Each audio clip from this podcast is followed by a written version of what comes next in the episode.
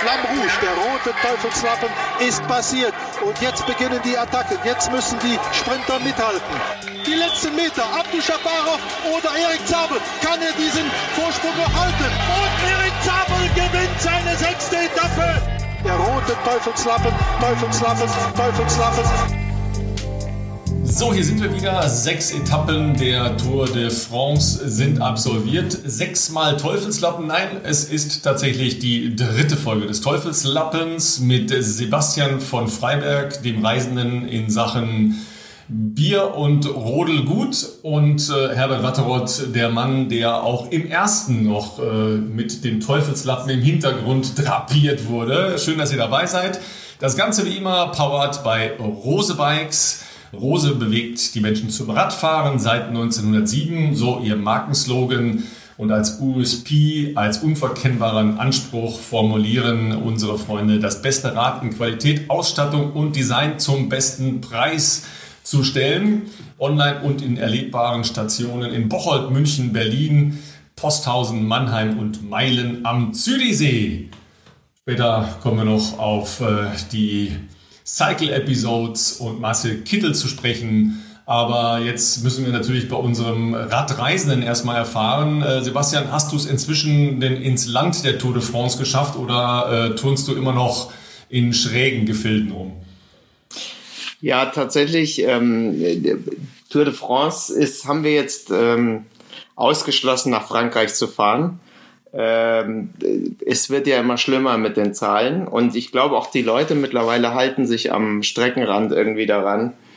Äh, man hat ja heute bei der Ankunft am Monte Gual ja auch ähm, nur noch wenige Leute gesehen. Also langer Rede, kurzer Sinn, wir sind weiter in Italien, sind weitergefahren, sind an der Küste entlang weiter und äh, sind vor allem in eine wunderschöne Radfahrgegend, die mir als solche gar nicht bekannt war bisher ähm, gestern durch das schöne Örtchen Lucca gefahren und Lucca, äh, da klingen ja vielen die Ohren, also mir zum Beispiel, weil da Puccini geboren wurde, der großartige Komponist. Aber ich glaube, unseren Hörern, die sich mehr mit Radsport als mit klassischer Musik befassen. Das ist jetzt ähm, erstmal ein Vorurteil. Okay, also dann schwenken wir um. Nein, das Ding ist, aus Luca kommt ein Mann, äh, wo ich mir eigentlich denke, dass Herbert unglaubliche Geschichten zu ihm hat aus der Geschichte. Ein Mann, der auch eine Tour de France Vergangenheit hat. Ein Mann, der sechs Tage in Geld gefahren ist in der Tour Geschichte, zwölf Etappen gewonnen hat, aber nie zu Ende. nie den Champs-Élysées gesehen hat, weil ähm, er gesagt hat, eigentlich stört ihn die Tour de France in der Urlaubsplanung und unterbricht ihm zu lange den Sommerurlaub. Da wollte er sich schon lang lieber wieder an die ähm, italienische Küste legen. Ähm, ich nehme an, ihr wisst, um wen es geht. Ja, du hast uns ja schon eine Idee gegeben, äh, dass es ein Sprinter ist, wo böse Zungen sagen, äh, der wusste, dass er äh, so Schmerzen hat in den Bergen, dass er deshalb immer nach der ersten Woche aufgegeben hat. Ja. Ähm, und wenn du schon fragst, ähm, immerhin einer der, sagen wir mal, schillerndsten Figuren in der Sprintszene. Ähm, wir haben schon überlegt, dagegen ist Peter Sagan eigentlich ein, ein lieber Kerl von der Radgruppe nebenan, oder?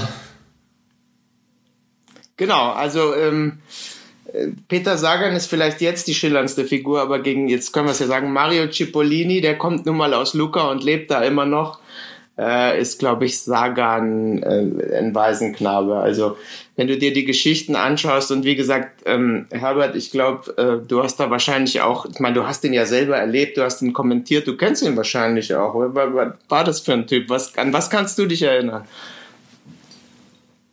Ja, das war ein äh, spontaner Typ. Man kann ihn tatsächlich vergleichen mit Peter Sagan. Immer offen den Zuschauern gegenüber, immer einen Scherz auf Lager und äh, ein Showman. Hatte immer tolle Ideen, äh, während andere in ihrem normalen äh, Rennfahrtdress zu irgendwelchen äh, Eröffnungsprologen starteten, kam der einmal im Tigerkostüm, einmal im äh, wie sagt man, im Skelett-Outfit an den Start und äh, bevor man ihn überhaupt einfangen konnte, war er schon auf der Strecke. Sein Markenzeichen allerdings war die große Mannschaft von Saeco, die Männer in Rot, der Treno Rosso, also der rote Zug, wie man ihn nannte.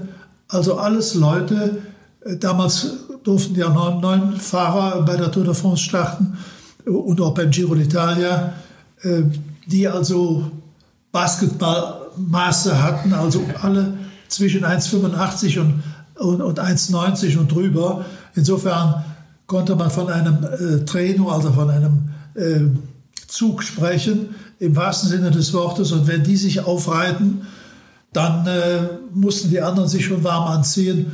Und so hat er ja auch einen Haufen Etappen gewonnen und hat, wenn ich mich ganz recht erinnere, auch eine Etappe gewonnen, die als schnellste mit Einzelstart in die Geschichte eingegangen ist mit einem Schnitt von über 57 Kilometer pro Stunde. Das klingt nach Bergab oder Rückenwind, also eins von beiden. Nee, nee, das war schon äh, ganz normal, so keine extreme Etappe, aber das, das war sein Terrain. Er hat sich ja inzwischen ist er operiert worden am Herzen, hat sich aber wieder erholt, wie ich höre.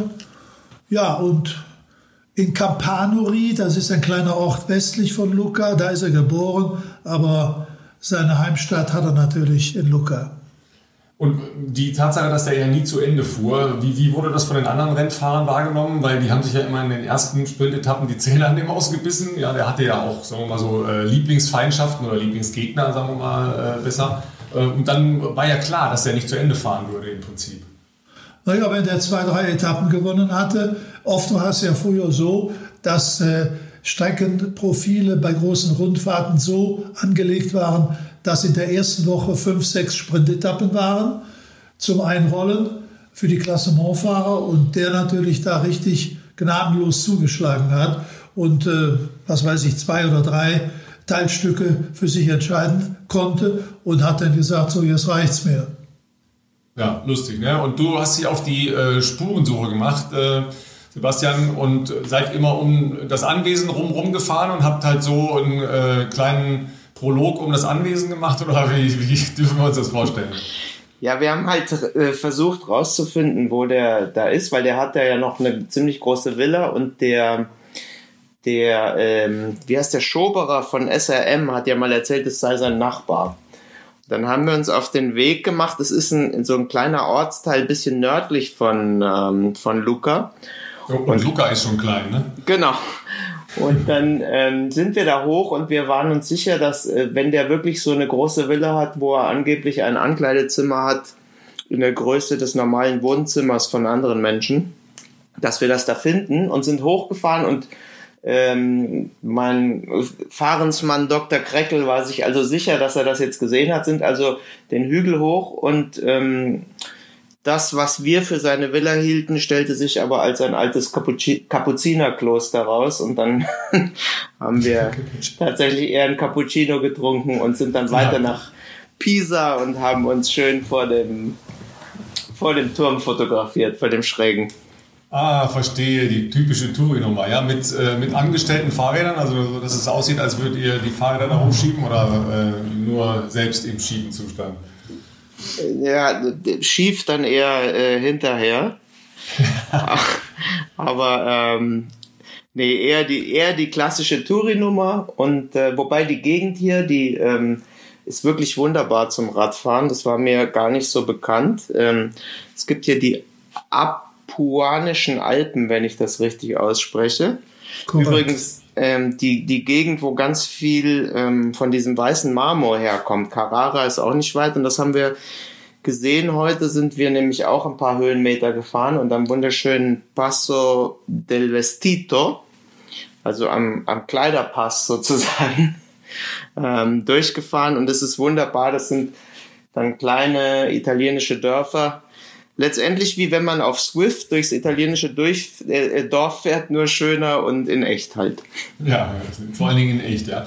Ja, wobei das ja tatsächlich, äh, würde ich sagen, auch einer der Hauptgründe ist, warum die Tour de France in diesem Jahr wieder stattfindet. Also nicht nur als nationales Kulturgut und äh, als Monument im, äh, sagen wir mal, Leben der Franzosen, sondern es geht ja schon auch darum, äh, die Werbefunktion, die die Tour de France weltweit hat, ja für auch weniger bekannte Regionen und Gegenden Frankreichs sicher aufrechtzuerhalten. Äh, da fließt ja enormes Geld halt auch in ähm, die Produktion äh, der Fernsehbilder rein, die dann ja praktisch Werbefilme sind. Ja, die ganzen Chateaus, die ganzen Regionen, was da alles ja mitverkauft wird über die Kultur, die transportiert wird. Ähm, ich weiß, dass ihr ja im Prinzip ein, ein Gebetbuch habt, äh, um alles, was es an der Strecke gibt, transportieren zu können. Und das wird ja auch im Bild transportiert. Ja. Wie wichtig ist den Franzosen dieser Teil der Tour de France, dass sie sagen, okay, wir benutzen das eben auch als Werbebotschaft für unser Land und gar nicht nur als Sportereignis und als Sportübertragung.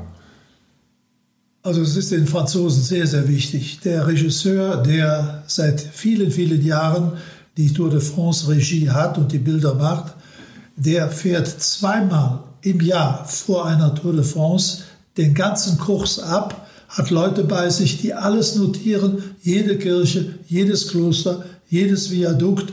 Und das findet sich hinterher wieder in einem rund 150 Seiten starken Buch mit kleinen Fotos von diesen Sehenswürdigkeiten und mit der Beschreibung, was da war, wer da gewohnt hat, wann das passiert ist und so weiter.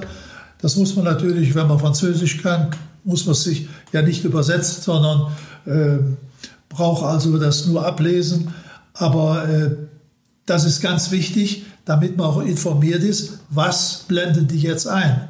Das weiß man ja nicht von, von, äh, von ganz Frankreich, auch wenn man 41 Mal da durch die Landschaft gefahren ist, zum Beispiel am Mont Aigual wo die Rennfahrer heute ankamen, äh, bin ich ja auch noch nicht gewesen. Da war ja im Übrigen noch nie eine Tour de France-Etappe. Die sind da einmal drüber gefahren, 1987. Aber äh, es gibt immer wieder Dörfer und Orte, zum Beispiel Saron.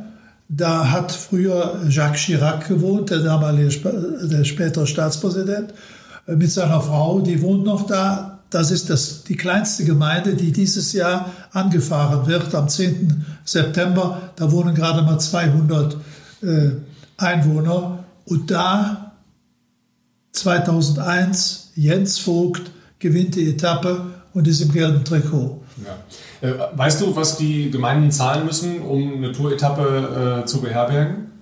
Das ist unterschiedlich. Also äh, es, es geht bis, bis so um die 100.000 äh, Euro, je nach Größe der, der Städte.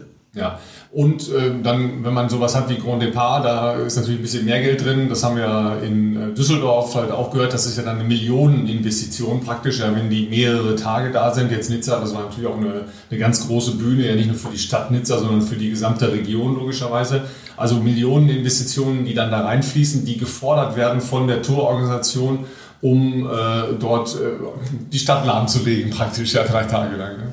Klar, äh, man darf nicht vergessen, der ganze Tourtross beginnt nicht mit der ersten Etappe, sondern schon drei Tage vorher müssen alle da sein. Da ist die Pressestelle eröffnet, äh, da werden alle Rennfahrer untersucht. Dann gibt es die Präsentation der Mannschaften donnerstags, freitags zum Training, samstags erste Etappe wie dieses Jahr oder Prolog. Dann eine Etappe um den jeweiligen Startort herum und dann am Montag den Start auf die nächste Etappe. Also da, da sind so in diesem Jahr weniger Personen wegen Corona, aber da sind so rund 4000 Leute mit den Journalisten und den, den, dem ganzen Tross äh, unterwegs. Und das kann man sich ausrechnen. Mittwoch, Donnerstag, Freitag, Samstag, Sonntag fünf Tage mal vier sind 20.000 Übernachtungen schon mal. Da müssen die Leute alles, alles essen, dann äh, äh, Andenken kaufen und was weiß ich nicht alles. Also da kommt schon einiges zusammen und das lohnt sich für potente Städte wie zum Beispiel äh, Nizza. Im nächsten Jahr sollte ja Kopenhagen stattfinden, aber ist nicht wegen Fußball-Europameisterschaft. Jetzt freut sich die ganze Bretagne, weil es in Brest am äußersten Ende oder am äußersten westlichen Zipfel von Frankreich losgeht nächstes Jahr. Ja. Streckenführung Mitte Oktober im Palais de Congrès in Paris bekannt gegeben. Ja. Äh, freuen die sich wirklich? Also sind die da dann super stolz drauf oder sagen die, jetzt kommt ihr hier zu uns und, und legt ihr äh, tagelang das Verkehrsleben lahm? Nein, nein, nein. Äh, die Bretagne ist, ist eines der Gebiete, sagen wir mal so wie das Baskenland in Spanien, wo die Radsportbegeisterung eigentlich fast am größten ist. Ihr größter Sohn ist Bernard Hinault, geboren in Ifidiak. Und äh, dieses Jahr ist der ganze Nordwesten ja total verwaist und ausgeschlossen durch diese frühe Anbindung von Nizza, dann äh, Ancien Merlet, dann rüber Cevennen, Pyrenäen, dann auf die Inseln da ähm, bei La Rochelle und dann wieder zurück. Also da geht viel, viel Zeit, einige Tage, 3500 Kilometer ins Land und deshalb waren die happy, dass Kopenhagen nichts machen konnte wegen Fußball. Äh, da werden drei Spiele ausgetragen in der Zeit, wo die Tour kommen wollte. Und deshalb ist da ja Plouet ist äh, äh, die Europameisterschaft gewesen. Also da, da ist einiges los. Da geht die Post ab. Ja. Wobei, äh, wo wir jetzt gerade schon bei, bei Städten und Austragungsorten sind, ähm, Sebastian, du hast ja schon gehofft, du hättest die Vorbesichtigung für den Ersatzort äh, für die äh, Weltmeisterschaften Straßenrad schon hinter dich gebracht, aber jetzt, jetzt bist du, glaube ich, auf dem Weg nach Imola. Ne? Äh, das hast du uns vorher nicht gesagt, aber du wusstest es schon. Ich glaube, da müssen wir jetzt noch ganz schnell hin. Tatsächlich kenne ich das schon, weil ich ähm, auch schon mal in San Marino ein Fußballspiel übertragen durfte und ähm, Imola ja auch die Rennstrecke vom Grand Prix von San Marino ist. Und das ist ähm, die WM wird ja dort stattfinden. Sie werden allerdings keine U23 und auch keine Juniorenrennen machen. Also das Ganze wird in drei Tagen abgehandelt. Und äh, ich finde ganz interessant in dem Zusammenhang, was du ja gerade sagtest, ähm, dass diese großen Rundfahrten ja letztlich, was uns daran gefällt, ist ja die schöne Natur, die schönen Landschaften, die Bilder von den Sonnenblumenfeldern, die, die Berge, also all das. Und jetzt nutzen sie ja mehr und mehr offensichtlich diese ähm, Autorennstrecken. Also sie haben ja bei uns auch ähm, die deutsche Meisterschaft, haben sie ja am Lausitzring gemacht. Und ich bin mir jetzt gar nicht sicher, aber ich glaube, in, in äh, Imola wollen sie auch Teile des, der Formel 1 Strecke nutzen. Was natürlich jetzt in, den, in der Corona-Zeit eigentlich eine gute Geschichte ist, aber auf Dauer wollen wir eigentlich wieder zurück auf die, auf die Straßen, auf die Natur, auf die Berge, die Pässe sehen. Ähm, aber naja, mal sehen. Gut, aber die haben ja jetzt äh, überhaupt einen Austragungsort äh, gesucht, ja, nachdem in der Schweiz das nicht möglich war. Ähm, gut, dann hatte sich ja äh, Planche Belfi, die Region da gemeldet, äh, aber da war ja die Tour de France noch in der Zeit, also das passte ja logischerweise nicht aufeinander. Jetzt ist aber, glaube ich, der Termin auch ein ganz klein bisschen geschiftet und äh, Sebastian, du hast gesagt, es sind ja äh, weniger Rennen, das Programm insgesamt ein bisschen reduziert. Auf der anderen Seite weiß ich von der äh, Austragung der deutschen Meisterschaften, weil es da ja auch immer Diskussionen gab, wo findet es statt. Das ist nicht so, dass es beliebt ist, ja, weil man mit der deutschen Meisterschaft, also einem Ein-Tages-Event oder eineinhalb Tages-Event praktisch ja kein äh, finanzielles Plus machen kann. Und äh, irgendwann hat sich dann einfach der Lausitzring gemeldet und gesagt, okay, wir können das äh, übernehmen, weil natürlich ein Großteil der Logistik da ist. Du hast halt eine Tribüne, du hast äh, die Funktionsräume, alles Mögliche, da musst du das nicht alles bauen. Wenn du das halt für eine deutsche Meisterschaft irgendwo hinbauen musst, dann hast du im Prinzip äh, kostenmäßig schon verloren. Und es war so, dass ja äh, vor drei, vier Jahren man händeringend nach Ausrichtern gesucht hat und das dann halt immer von A nach B nach C ver verlegt worden ist. Also ganz so einfach war das da äh, in Teilen nicht. Aber klar, äh, unter Corona-Bedingungen, unter befinden wir uns ja noch, haben natürlich so Ausrichter ganz andere Aufgaben zu bewältigen, die dann, dann in einem abgesperrten Areal leichter umzusetzen. Wobei sie die endgültige Strecke, glaube ich, noch nicht bekannt gegeben haben. Es hieß nur, dass es 260 Kilometer sein mit 5000 Höhenmetern. Das kann ja nicht nur auf der Formel 1 Rennstrecke sein. Das, also ähm, das würde dann eng werden. Also müssen die, die Stufen hochfahren permanent. Aber ähm, apropos Weltmeisterschaft auf Formel 1 Rennstrecken, der letzte deutsche Weltmeister war ja auch auf einer, auf einer Formel 1 Rennstrecke. Vielleicht wären wir, wären wir mal wieder fällig.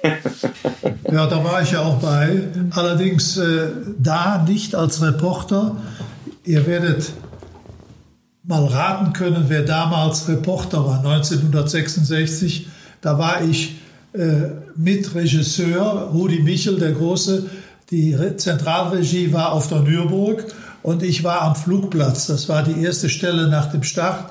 Und da war die Unterregie und da konnte man natürlich alle schönen Bilder anbieten in die äh, Hauptregie. Und das war, war natürlich das Rennen, wo Rudi Altig äh, gewonnen hat und äh, nach, dem, nach der Zieldurchfahrt äh, anderthalb Stunden nicht mehr zu, zu sehen war. Äh, verfahren hatte er sich nicht, das Rennen war ja zu Ende, aber angeblich ist er ins Hotel gefahren nach Adenauer, äh, nach Adenau, nach Adenauer äh, um zu duschen, um äh, alles Überflüssige aus dem Körper zu schwenken. Ja, das ist sehr diplomatisch ausgedrückt. Ja. Und, und dann, um den Kreis äh, sich schließen zu lassen, zwei Jahre später, 1968, war ich auch dabei. Da bin ich in einem kleinen äh, Cabrio BMW mit Günter Isenbügel und Werner Zimmer von Köln aus die Achsenstraße entlang für Waldstätter See bis Imola und da gewann Vittorio Adorni Italien. Das war schon mal Weltmeisterschaft in Imola. Weltmeisterschaft, ja, ja. Auch auf der Rennstrecke oder? Äh, Nein, äh, teils, teils. Okay. Ja, also sind wir gespannt, wie das äh, abgeht. Äh, noch äh, mehr Termine jetzt in den ja eh schon unfassbar engen Kalender reingepresst.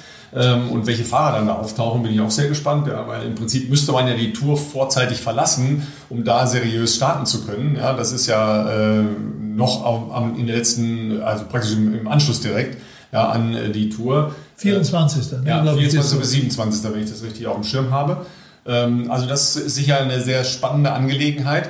Aber ähm, wenn wir nochmal zurückkommen zu den sportlichen ähm, Etappen, die wir jetzt erlebt haben, wir erinnern uns nochmal, am Wochenende waren wir schon, äh, sagen wir mal, zwischen äh, geschockt und erregt über den Anfang der Tour de France, weil es ja doch schon so eine Menge Geschichten zu erzählen gab und eine Menge Besonderheiten gab. Das hat sich ja jetzt doch ein bisschen, äh, ich will mal sagen, abgekühlt.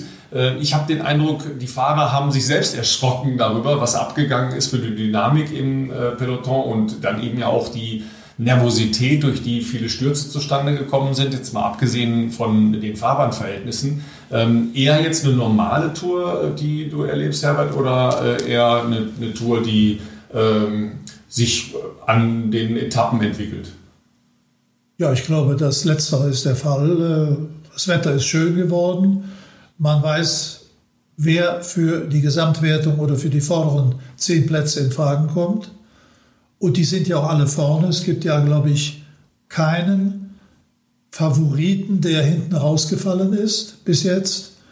Und äh, da ja die Streckenführung so jetzt ist, es sind zwar zwei Berge der ersten Kategorie oder zwei Anstiege und Zielankünfte vorbei, aber die beiden Etappen in den Pyrenäen, die dann äh, übermorgen folgen, die gehen zwar über äh, Col de Pere Sucht und, und Col de Monte und so, aber danach folgt doch eine Abfahrt nach Ludonvielle und nach, La, nach Larens bei Po. Und dann kommt erst lange Zeit gar nichts, bis man dann erst wieder äh, das Zentralmassiv durchquert hat und in die Alpen kommt. Ja, wo, wobei, ähm, Seba, wir hatten ja auch gesagt, die Taktik könnte ja sein, dass man versucht, früh in Gelb zu kommen, um äh, einem möglichen Abbruch entgegenzuwirken. Davon haben wir jetzt ja im Prinzip noch gar nichts gehört, weil es war offensichtlich ja noch, zumindest kein veröffentlichter äh, Corona-Fall in einer äh, Mannschaft. Das sieht ja im Moment ganz anders aus. Es ist ja im Moment ein sehr taktisches Fahren. Ja? Ähm, wie erlebst du das auch äh, mit Blick auf deine Lieblinge? Ja, ich finde, was Herbert gesagt hat, ist eigentlich im Moment wirklich das, das Interessante, dass die ganzen, also eigentlich alle, die fürs Gesamtklassement in Frage kommen, alle so eng beieinander sind und da vorne sind.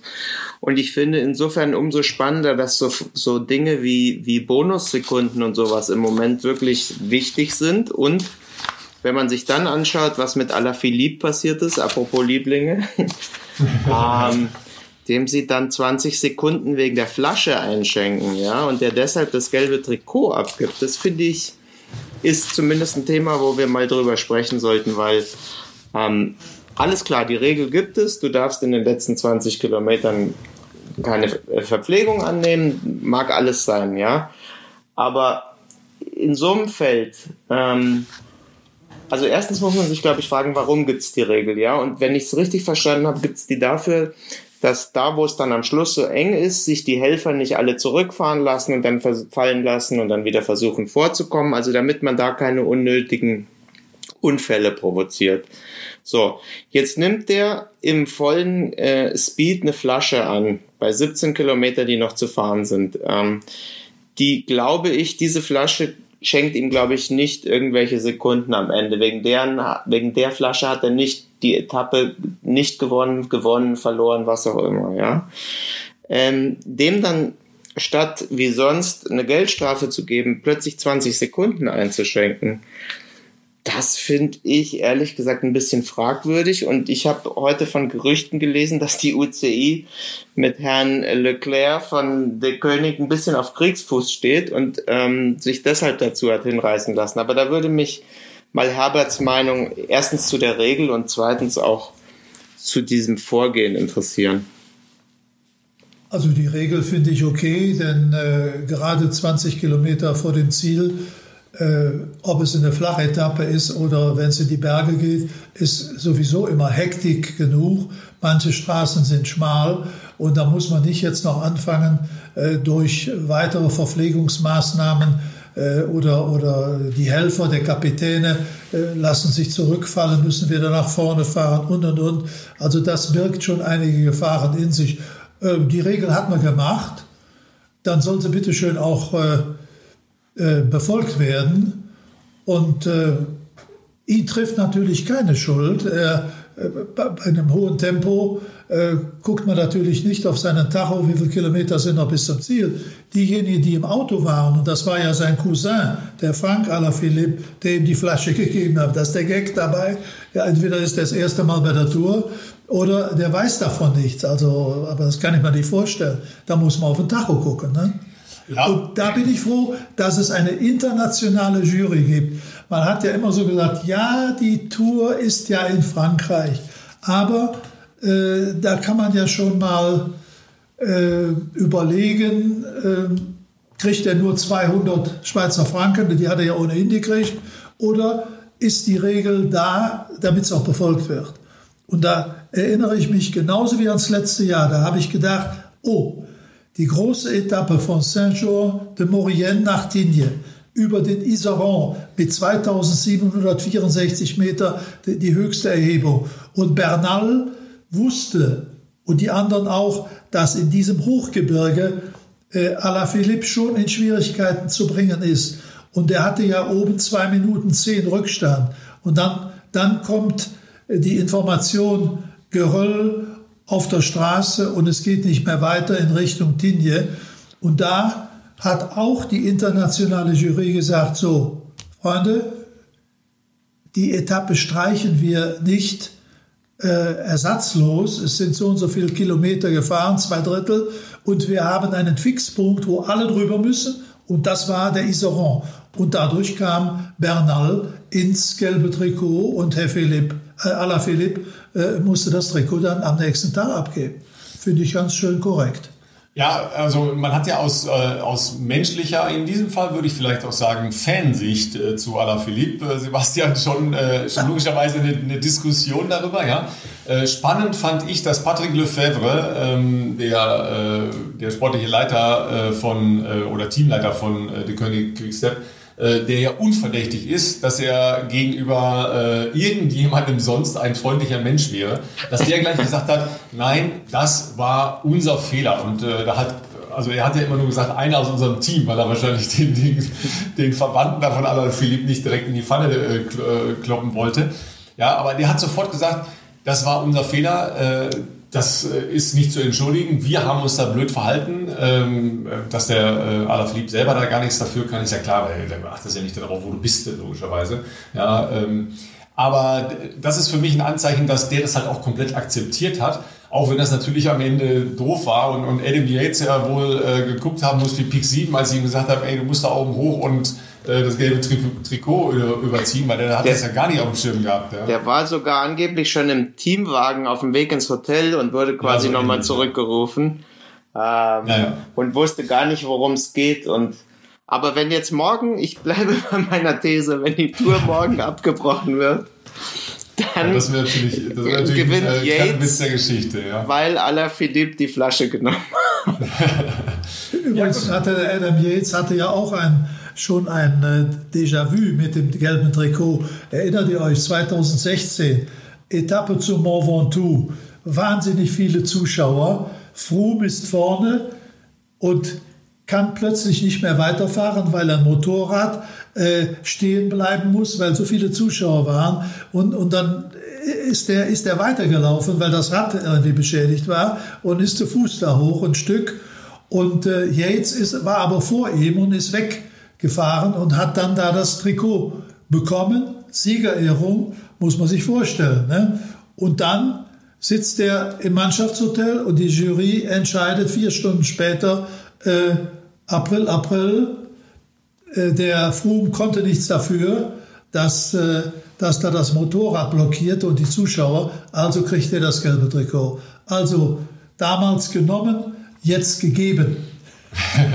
ja, aber das ist natürlich irgendwie auch ein bisschen tragisch, ja? wenn ja. du ja eigentlich ein, ein Weltklasse-Weltklasse-Fahrer bist und zweimal aus äh, Juryentscheidungsgründen überhaupt das gelbe Trikot bekommst oder abgenommen bekommst. Ja, also da denkst du auch, hey, Moment mal, Leute, irgendwas ist hier falsch. ich weiß nicht genau, was ihr mit mir für ein Spiel spielt. Aber ähm, ich bin natürlich jetzt wirklich auch gespannt, ja, weil es gibt ja äh, die Stimmen, äh, die ich vor allen Dingen ja auch bei den Freunden von Eurosport gehört habe, ähm, bei Jens Vogt und Rolf Aldag, die gesagt haben, es geht nur noch zwischen Bernal und Roglic. Ja, äh, ich bin da noch gar nicht so sicher, ob das jetzt wirklich so ist, ja, weil wir hatten es bis jetzt noch ein bisschen offener gelassen, äh, weil wir auch gesagt haben, okay, Thibaut äh, hat natürlich geflucht am ersten Tag, als er auf der Straße lag äh, in, Paris, in, in Nizza, aber ähm, Warum nicht jetzt? Weil der hat bis jetzt auch für mich einen extrem guten Eindruck gemacht. Klar, jetzt haben sie sich ein bisschen in den Zugzwang versetzen lassen müssen, ja, weil sie jetzt ein bisschen mehr Nachführarbeit äh, leisten müssen. Das hat, glaube ich, äh, die König Quickstep auch gut gefallen, dass sie jetzt äh, nicht in der Pflicht sind äh, und bei diesen Etappen sich jetzt da komplett äh, ja auch regenerieren konnten. Ähm, aber auf der anderen Seite glaube ich schon, dass es noch ein bisschen offener ist. Und ähm, Herbert, du hast äh, Pogacar gesagt, der Junge fährt natürlich jetzt auch schon wieder ein, ein cooles Rennen. Ne? Ja, heute habe ich ein bisschen Schreck gekriegt. Ja, logisch. Ja. Die auch, ja. Aber auf den muss man mal gucken. Ich bin wirklich mal gespannt. Letztes Jahr ja schon wirklich gut drauf, zweites Profijahr, wie, wie der das durchhält. Also da bin ich mal gespannt. Ja, ne, ich, ich finde auch, also ähm, erstens Herbert, ähm, Chapeau für deinen Tipp. Du hast ihn ja als Sieger getippt und der, ähm, der hat jetzt schon gezeigt, es gab ja das erste Kräftemessen der, der äh, Gesamtklassementfahrer und da hat er sich keine Blöße gegeben. Jetzt sind zum Glück natürlich auch die anderen noch ähm, dabei. Ich sehe es auch ein bisschen offener noch als nur zwischen ähm, Roglic und Bernal. Und ich freue mich wirklich über, über Pogacar, weil das ist einfach, das ist schon gut, was der macht. Und das Schönste fand ich jetzt, fährt er ja in dem weißen Trikot rum des, des Jung, Jungprof, besten Jungprofis. Lustigerweise ist ja sein Trikot, sieht ja gar nicht anders aus als sonst, weil es ja sonst auch so weiß ist in seinem Emirates-Trikot. Der einzige Unterschied, den ich ausgemacht habe, ist, er fährt jetzt auch wieder in der weißen Hose. Und das ist ja mittlerweile eigentlich ein bisschen verpönt. Wobei ähm, die, die Emirates-Leute hatten ja letzte oder vorletzte Saison weiße Hosen und haben es ja dann schnell wieder abgestellt, weil alle sich lustig gemacht haben drüber. Insofern ähm, gefällt mir das ganz gut, dass er jetzt in Weiß in Weiß ja, darum fährt. Okay, ich finde beim gelben Trikot finde ich es immer noch korrekt. Gelbes Trikot, von mir ist das Radgelb, aber der Klassiker sollte eine schwarze Hose sein, finde ja, ich. Ja. Äh, da, hat der, ich, da hat der äh, Mathieu van der Poel angeblich übrigens gesagt, er hätte äh, er wäre nur holländischer Meister geworden, damit er wieder eine weiße Hose tragen kann.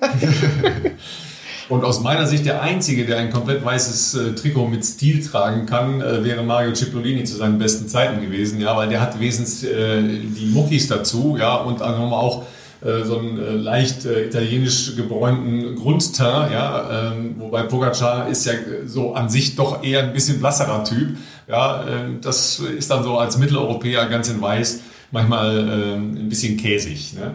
Aber ähm, das erste Kräftemessen, äh, wenn wir da nochmal drauf zurückschauen, der Favoriten, da war natürlich Roglic schon da, ja, äh, wie cool der da gefahren ist und wie entspannt der die äh, Meute da in Schach gehalten hat, das war schon beeindruckend und wir haben vorher gesagt, ja klar, die haben die beste Mannschaft bis zu den äh, letzten Stürzen, ja, Kreuzberg raus und so weiter, Dumoulin wussten wir nicht, ähm, Roglic letztlich auch nicht so genau.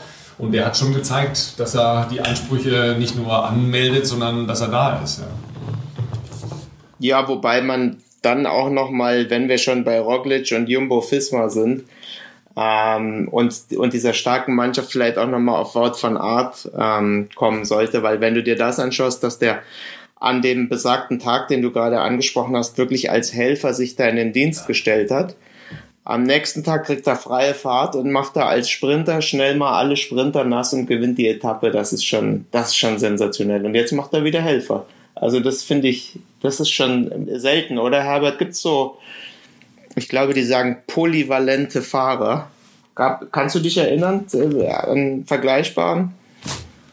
Äh, müsste ich jetzt äh, nachdenken. Aber von der Klasse, der also Mailand Sanremo gewinnen kann, was er getan hat, der äh, mit den, mit den Klasse-Sprintern mithalten kann und dann sich dann aber wieder äh, in den Dienst der Mannschaft stellt, kaum einer, nicht?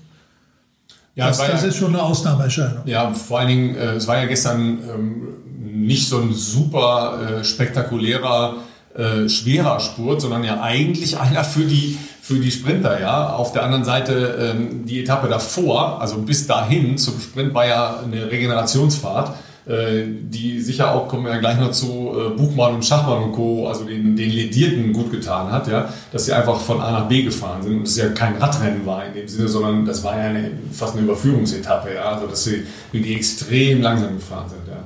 Das erste Mal, solange ich mich erinnern kann, eine Etappe komplett ohne irgendeinen Ausreißversuch, dass die die ganze Straßenbreite benutzt haben und sind äh, Lenker oben gefahren äh, zügiges Tempo, okay, aber da hatte kein Mensch Interesse, irgendwie wegzufahren, äh, weil sie ja auch wussten, oder die meisten kannten den heutigen Berg nicht, äh, dass sie sich da schonen wollten. Und äh, deshalb äh, glaube ich, und, und dann, dann gibt es natürlich noch eine Weltneuheit bei, in Ancien Merlet von wegen Jumbo Visma und auch äh, äh Roglic und Pogacar, wie er heißt oder Pogacar, ja. Pogacar, äh, zum ersten Mal in der Geschichte der Tour zwei Slowenen aus diesem kleinen, aber feinen Land auf 1 und 2. Ne? Hat es noch nie gegeben. Ja, wo, wo wir schon bei den äh, Ländern sind, die ähm, neu dabei sind. Ähm, das, Südamerika wird ja jetzt auch ein bisschen vollständiger gemacht. Ja, Carapaz ist ja das erste Mal bei der Tour äh, und damit ähm, Ecuador mit auf der Landkarte der Nationen, die an der Tour teilgenommen haben, richtig? Ja, ich, äh, du willst immer deinen Carapaz unterbringen, ne? Ja, ähm, aber, das merke ich. Ich, ich habe schon, ich hab schon gemerkt, dass er gelitten hat, ja, und der äh, hat er ist gelitten. nicht so fit. Er der hat, so fit, der ja. hat ein paar Sekunden verloren. Was ich bei ihm ganz interessant finde, weil du sagst ähm, Ecuador, der ist Äquatorianer, aber der kommt tatsächlich von ähm, ganz nah an der Grenze zu Kolumbien und ähm, fährt also eigentlich mit den Kolumbianern viel und auch in der Gegend rum. Das äh, merkst du auch. Ich habe ja, ich habe ja gute Freunde in Kolumbien auch, die mir immer erzählen, das ist eigentlich einer von uns. Also den haben sie eingemeindet. Das macht es natürlich ja, leichter, ich, wenn er gewinnt. An der Stelle auch, genau. an der Stelle auch sagen, ja, Giro gewonnen, ja, ist einer von uns, klar. Genau, aber ich glaube tatsächlich sogar, dass, wenn ich es richtig ähm, gelesen habe, einer seiner Elternteile auch äh, Kolumbianer ist und das ist wirklich so ein kleiner Grenzgänger, aber umso schöner, wenn, wenn neue Länder auf die Karte kommen. Und ich meine, wir hatten jetzt mit Luzenko hatten ein Kasache gewonnen und ähm, tatsächlich haben wir ja bei allen Etappen bisher bei der Tour ähm, jedes Mal eine andere Nationalität äh, als, als Sieger gehabt. Das ist eigentlich sehr schön. Ja. Äh, und es gibt auch äh, einen Israeli. Ah ja, das ist auch äh, die zweite Nation, die dazugekommen ist. Ne? Ja. ja. Mhm. Guy oder Guy, wie man es aus NIF, nicht N-I-V. Ja, ja. Ja. Äh, der hat aber auch schon äh, gelitten, ne? Der lag, glaube ich, schon zweimal auf der Straße. Also er hat die Tour auch schon kennengelernt, ja. Äh, wobei, wenn wir nochmal einen Blick auf die heutige Etappe, also als Bergankunft ja ähm, logischerweise markiert, aber auch da sind eigentlich ähm, ja alle Favoriten in geschlossener Einsamkeit, äh, Gemeinsamkeit hochgefahren keine Attacken tatsächlich daraus, keine Akzente, gar nichts, äh, eher überraschend oder ist das jetzt wirklich den anstehenden äh, Pyrenäen-Etappen geschuldet? Äh, was meinst du? Wer möchte? Wer möchte? Beide, beide zögern noch. naja, heute 191 Kilometer, davon 146 Kilometer flach mhm. und die letzten 45 Kilometer dann mit diesen drei, vier Bergwertungen.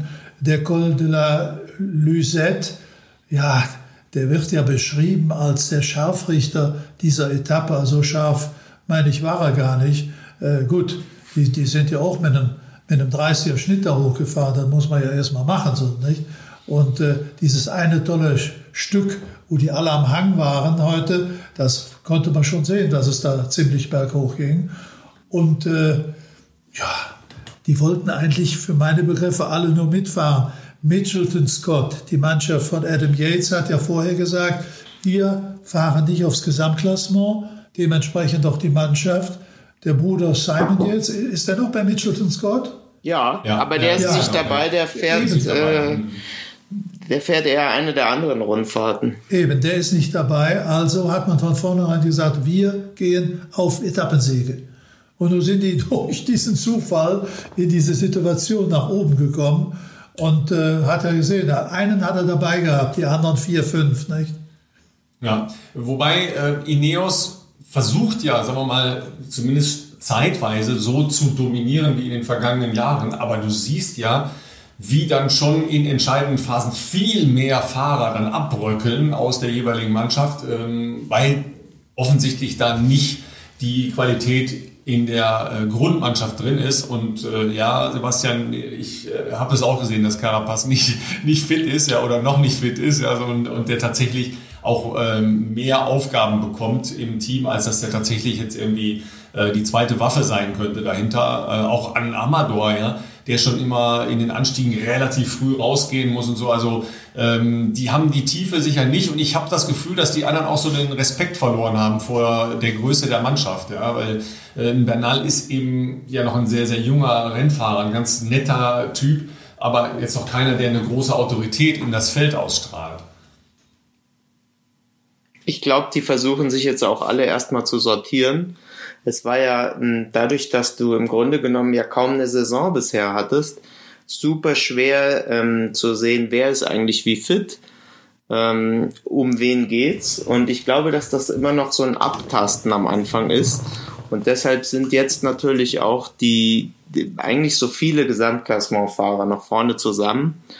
Und ich glaube, es ist jetzt dann, wenn es wirklich dann hochgeht ins, ins Hochgebirge, dann werden die Karten sich irgendwann gelegt, wobei diese Tour ja ein anderes Profil hat als, als sonst. Und es gibt ja viel eh mehr so Mittelgebirgsgeschichten, ähm, die eigentlich so wie heute, wo, sie, wo sich eigentlich gar nicht so ein richtiger Angriff ähm, anbietet. Und ich glaube einfach, dass sie sich noch die Zeit nehmen. Und im Idealfall verfolgen wir das jetzt noch äh, zwei Wochen und haben dann den großen Showdown an dem äh, Bergzeitfahren am, am vorletzten Tag.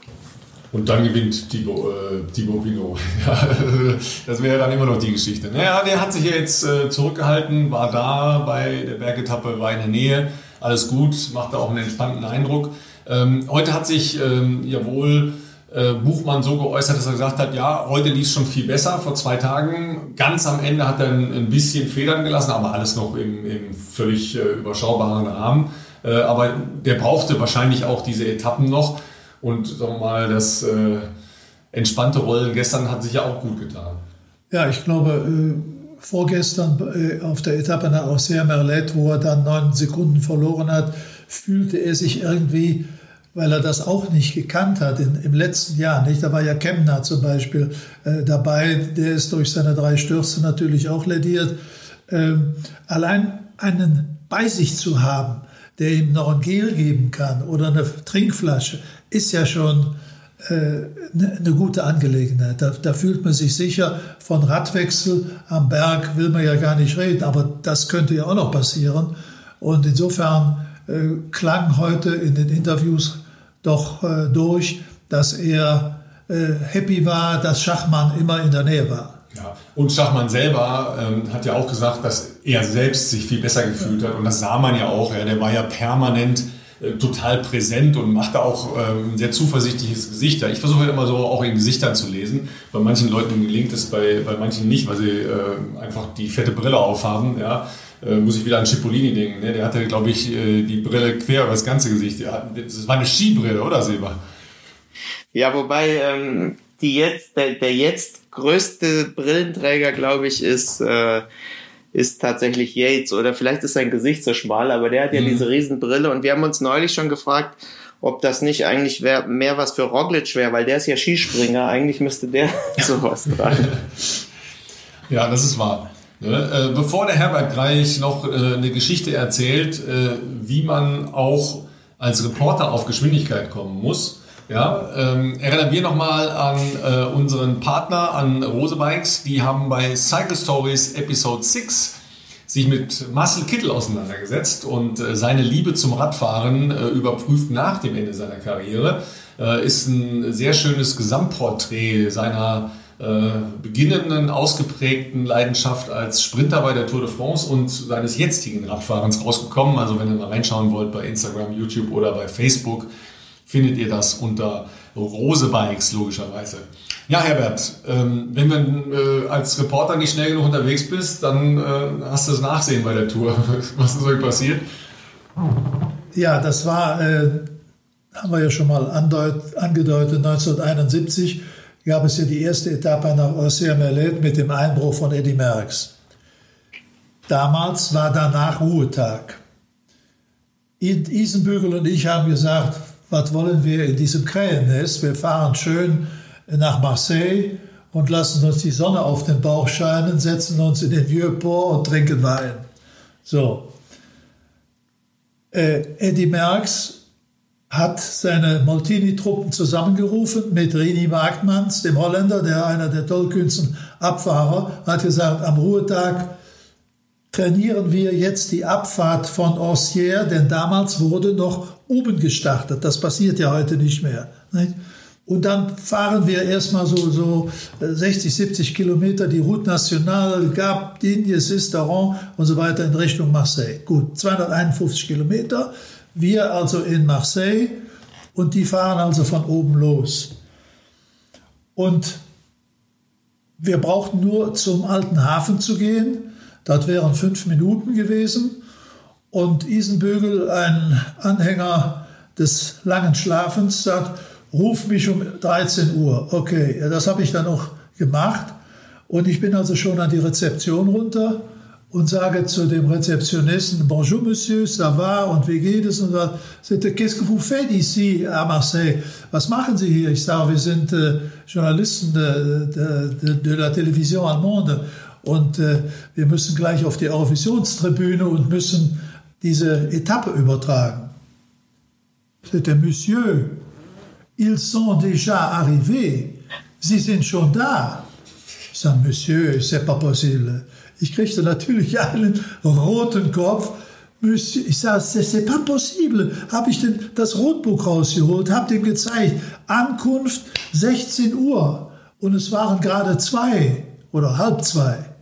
Oui, monsieur, j'ai vu le sprint royal.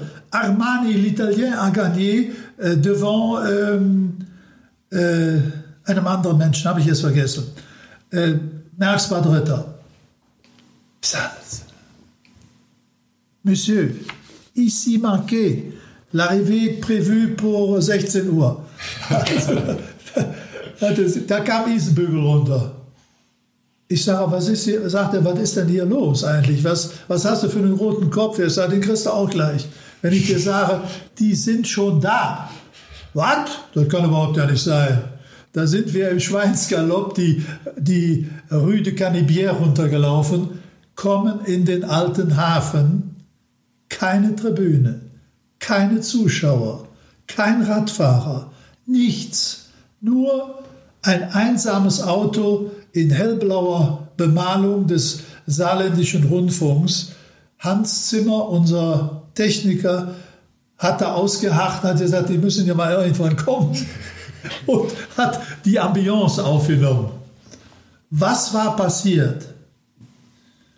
Merckx mit seiner Truppe am Ruhetag äh, im Training sind losgestiefelt und sind in den ersten drei Stunden 180 Kilometer gefahren. Also ein 60er Schnitt. Leicht abschüssig, klar, vom Berg runter, aber dann geht es ja immer in Richtung Meer, leicht berg runter. Aber trotzdem, das muss man erst mal machen. Ne? Drei Stunden 60er Schnitt fahren. Ne?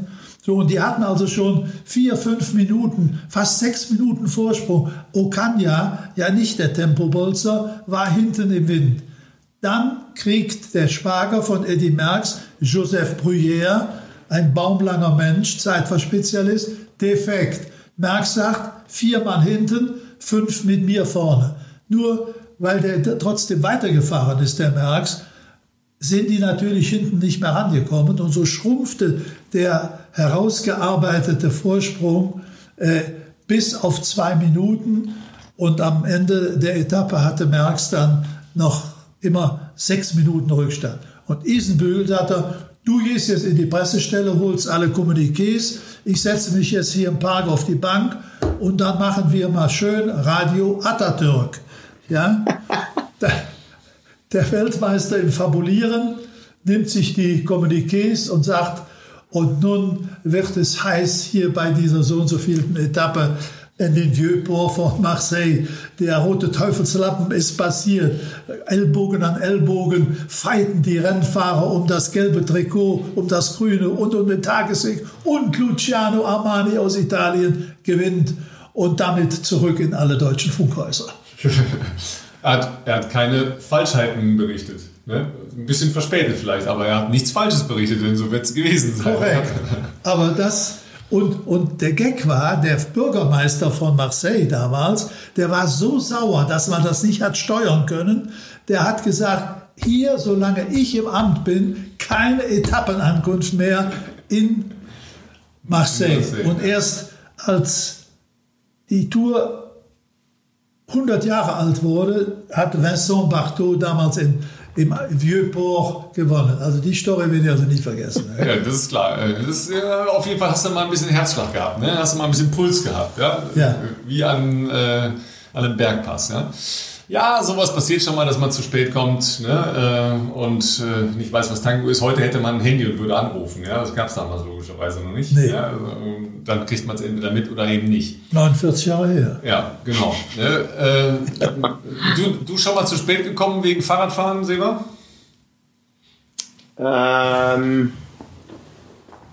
Also ich habe auf jeden Fall auch mal verschlafen und zwar bei den Olympischen Spielen. Da sollte ich den, äh, da war ich auch mit dem Fahrrad unterwegs und zwar zu einer Außenstelle vom Marathon, um äh, von da aus äh, zu berichten und bin ähm, wach geworden und bin, bin, wieder eingeschlafen und wurde dann wach von den Helikoptern, ja, die die Übertragung gemacht haben. Ja, und dann musste ich mich ein bisschen sputen. Ja, ich äh, roch vielleicht nicht ganz frisch, aber zum Glück haben wir noch kein Geruchsfernsehen gehabt äh, und ich stand aber rechtzeitig noch an meiner Stelle. Aber ich musste mich ein bisschen beeilen.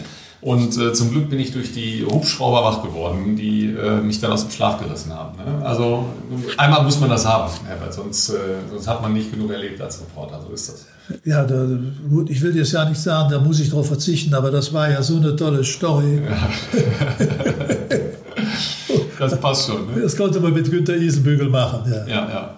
Heute natürlich alles vollkommen undenkbar, ja, ähm, weil man ja im Prinzip auf jedem Handy einen Live-Ticker hat und äh, immer schauen kann, wo was äh, Tango ist und wie was funktioniert. Ähm, was, was, schaust du denn in Italien? Äh, Rai oder Eurosport? was ganz gut ist, dass ähm, hier auch Eurosport die Rechte hat in Italien. Das heißt, du kannst auch im Eurosport Player gucken. Und äh, man kann ja auch immer noch mit VPN-Tunnels auch deutsche Streams gucken. Also ARD gucken wir auch. Und Rai haben wir auch geguckt, wobei wir gestern Abend dann auch noch im, im Rai noch, äh, als wir der Tour de France auch noch nicht überdrüssig waren oder des Radfahrens, noch die Settimana Coppie Bartali gesehen haben. Ein kleines äh, Etappenrennen, was hier noch an der, ähm, der, auf der anderen Seite der, der Küste stattfindet. Auch ja, gar nicht so unprominent besetzt mit Diego Ulissi zum Beispiel. Ja, verstehe. Ja, ja, gut, die müssen sich ja auch alle noch ein bisschen äh, einrollen. Ja, wer auch immer die, äh, die anderen beiden großen Rundfahrten, also Giro und äh, Vuelta, WM und so weiter und äh, die Tagesklassiker noch fahren will. Schauen wir einen, äh, einen Blick nach vorne, oder? Ähm, jetzt gibt es morgen nochmal Sprinterterrain. Ähm, nochmal die Chance, sich da als Sprinter in äh, Position zu bringen. Was ist euer Eindruck? Also Ewan war schon war schon brutal, haben wir beim letzten Mal schon gesagt. Ja, der, der wirkt ja wirklich äh, fantastisch da in der Art und Weise, wie er den letzten Sprint gewonnen hat. Ähm, Bennett, muss ich sagen, sehr stark äh, als Counterpart ums grüne Trikot gegen äh, Sagan. Ja, in jedem Zwischensprint hat er den im Sack. Äh, da setzt Sagan vielleicht eher darauf, dass er ein bisschen mehr leidet in den ganz großen Bergetappen und er dann doch noch eine Chance hat. Aber das wird, glaube ich, ein zäher Kampf um Grün. Aber ähm, die Sprints hatten bis jetzt was, ja. Ja, also Saga, glaube ich, wird es schwer haben. Nicht? Also bis jetzt sieht man nicht so die typische Endschnelligkeit, die ihn ausgezeichnet hat in, wie in den letzten Jahren. Ne? Ja, wobei er im Prinzip immer gut angefahren war, hatte auch ein gutes Hinterrad, also ist ja auch nicht gestört worden oder so, also dass man da jetzt sagen müsste, ja, das waren jetzt irgendwie unglückliche Sprintsituationen für ihn, sondern er hatte einfach nicht die Geschwindigkeit, ja.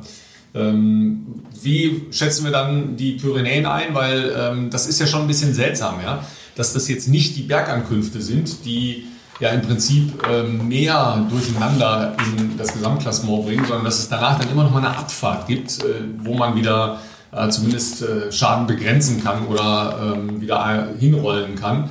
Ähm, was erwartet ihr? Was wünscht ihr euch? Äh, wo kann es hingehen, Sebastian? Was meinst du? Also ich glaube auch, dass es erstmal ähm, eng beieinander bleibt, auch übers Wochenende. Ähm, ich glaube schon, dass sie die ersten Attacken auch äh, aufs Gesamtklassement fahren werden, aber ich glaube, dass das äh, Profil nicht dazu angetan ist, jetzt schon so richtig ähm, Vorsprünge rauszufahren. Und ich finde es eigentlich sehr schön, ähm, je länger wir tatsächlich noch viele Fahrer um den Sieg vorne dabei haben, umso schöner, umso spannender ist es und auch um das, ähm, ums aufs Trikot nochmal, aufs grüne Trikot zu kommen. Ähm, ich finde auch spannend und schön, dass äh, mit Bennett, glaube ich, ein wirklicher Konkurrent für Sagan da ist und der hat sich ja wahnsinnig gefreut. Es war auch, ich glaube, seit über 30 Jahren der erste Ire, der in einem Wertungstrikot war. Umso besser, das Grüne passt ja den Iren ziemlich gut als Farbe. Und früher hast du ja, eigentlich in den letzten Jahren hast du ähm, das Thema grünes Trikot ja gar nicht mehr gehabt, weil einfach Sagan von vorn bis hinten darin durchgefahren ist.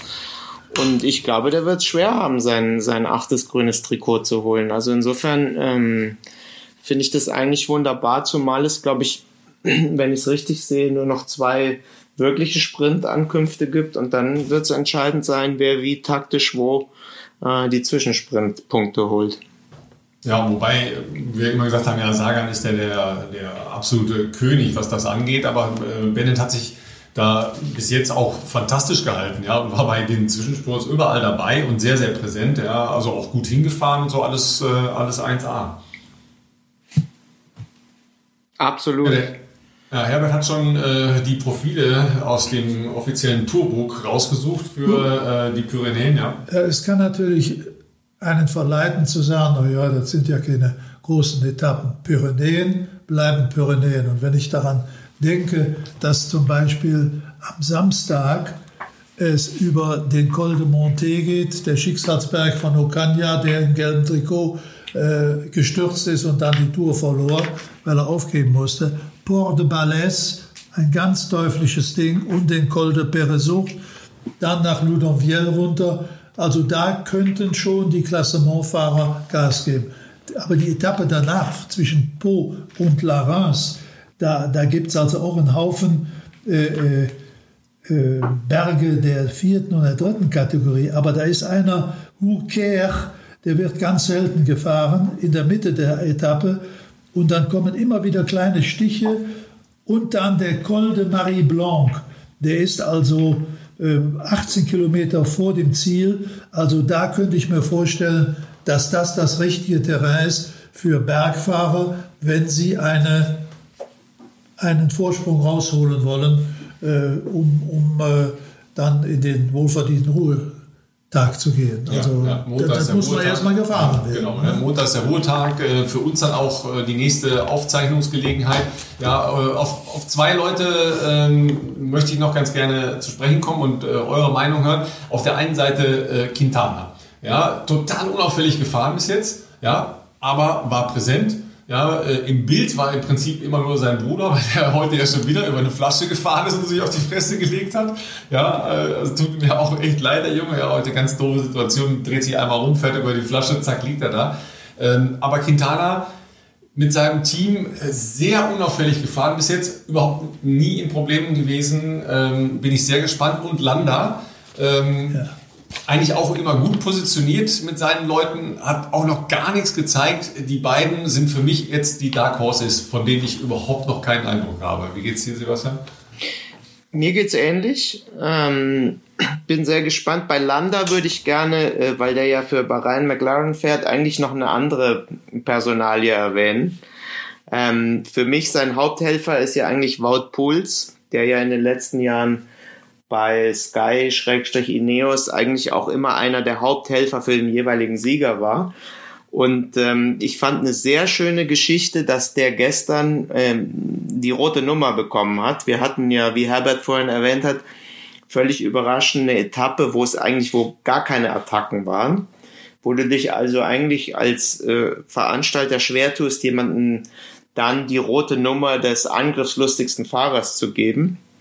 Und die hat Wout Puls bekommen, weil er nämlich, ähm, der war ja gestürzt, hat, fährt mit einer gebrochenen Rippe und hatte, diese Rippe hatte auch äh, ein bisschen Schaden wohl in seiner Lunge äh, angerichtet. Und ähm, dass der dann trotzdem eben diese Helferqualitäten übernimmt, ähm, das finde ich toll und das zeigt, was das für ein Kämpfer ist. Und wenn der sich wieder erholt und den Lander dann ein bisschen zieht, dann ist das schon ein, ein tolles Gespann, glaube ich, was ja früher ähm, ähm, bei Sky waren das die beiden Top-Leute, die die Froome über die Berge gezogen haben. Und ich freue mich auf Landa auf jeden Fall.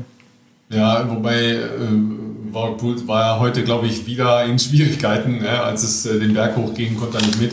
Aber klar, wenn du so eine Nummer hast, äh, wenn dir die Rippe noch äh, halb in die Lunge äh, reingedrückt ist oder solche Geschichten, das wirst du natürlich nicht in zwei, drei Tagen los, logischerweise. Ja. Äh, und Quintana, Herbert? Ja, ich, ich liebe ja diesen kleinen, unscheinbaren, nie lächelnden Kolumbianer, der seinen Stiefel da fährt. Und äh, ich glaube, er hat sich innerlich auch jetzt mal davon befreit, dass er ja bis im letzten Jahr äh, da bei Movistar war und da machte ja jeder mehr oder weniger, was er wollte. Und da hat ihm doch die Unterstützung gefehlt. Die Mannschaft ist nicht überragend, die er um sich herum hat, aber mitfahren, gucken, sehen. Ich bin mal gespannt. Also äh, das Bergfahren hat er bestimmt nicht verlernt. Nee, ganz, ganz sicher nicht. Ne? Also deshalb, ich freue mich aufs Wochenende. Ja. Äh, Pyrenäen sowieso. Ähm, Herbert, du hast gesagt, da ranken sich so viele Geschichten drum. Äh, mal gucken, welche in äh, dieser Ausgabe der Tour de France dazu gesponnen werden. Ja? Und morgen zum hundertsten Mal ein Brite im gelben Trikot. Ah, ja, richtig, genau. Ja, ja, ja. Adam Yates. Ja. Ne, diese kleinen äh, Auszeichnungen, die sich da auch noch einfahren. Ähm, ich weiß nicht, äh, was du vorhast, äh, Sebastian. Ähm, wieder Berge oder flach oder doch nach Imola? Wir machen tatsächlich morgen auch eine kleine Überführungsetappe mit einem Schlusssprint, weil wir uns jetzt ähm, wie neulich schon angedeutet, in Richtung äh, Stelvio auf den Weg machen. Ah. Äh, wo wir sozusagen schon auf die, auf die nächste Grand Tour vorgreifen. Der wird ja im Giro auch gefahren.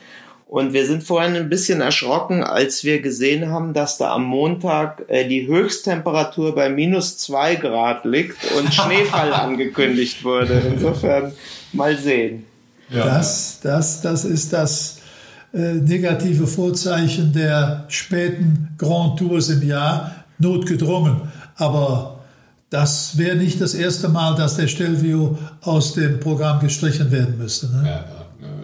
Also wir sind noch nicht mit der Tour in den Alpen, da kann das auch noch drohen. Ja, das äh, sind ja noch so gut zehn Tage bis dahin. Ja.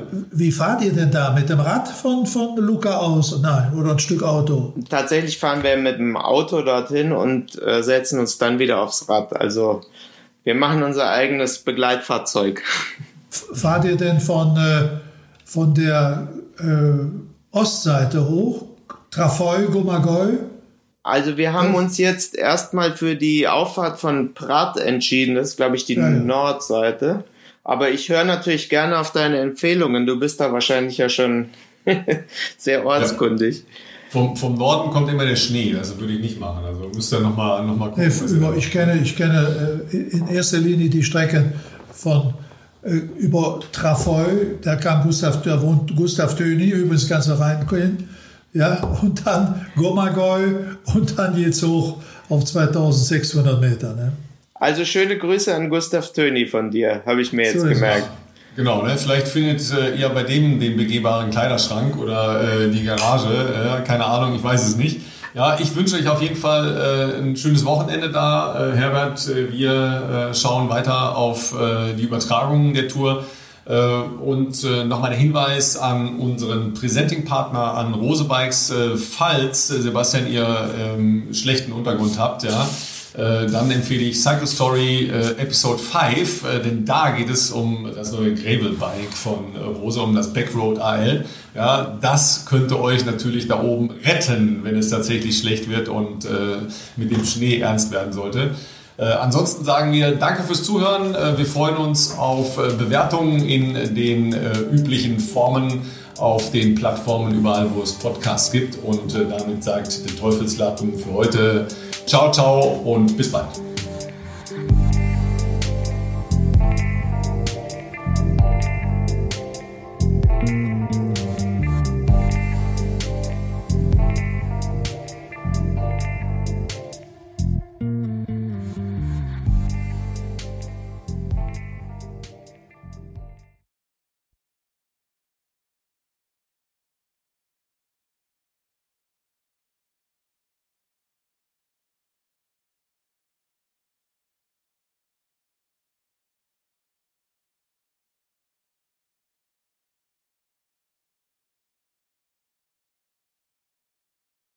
Tschö. Ciao.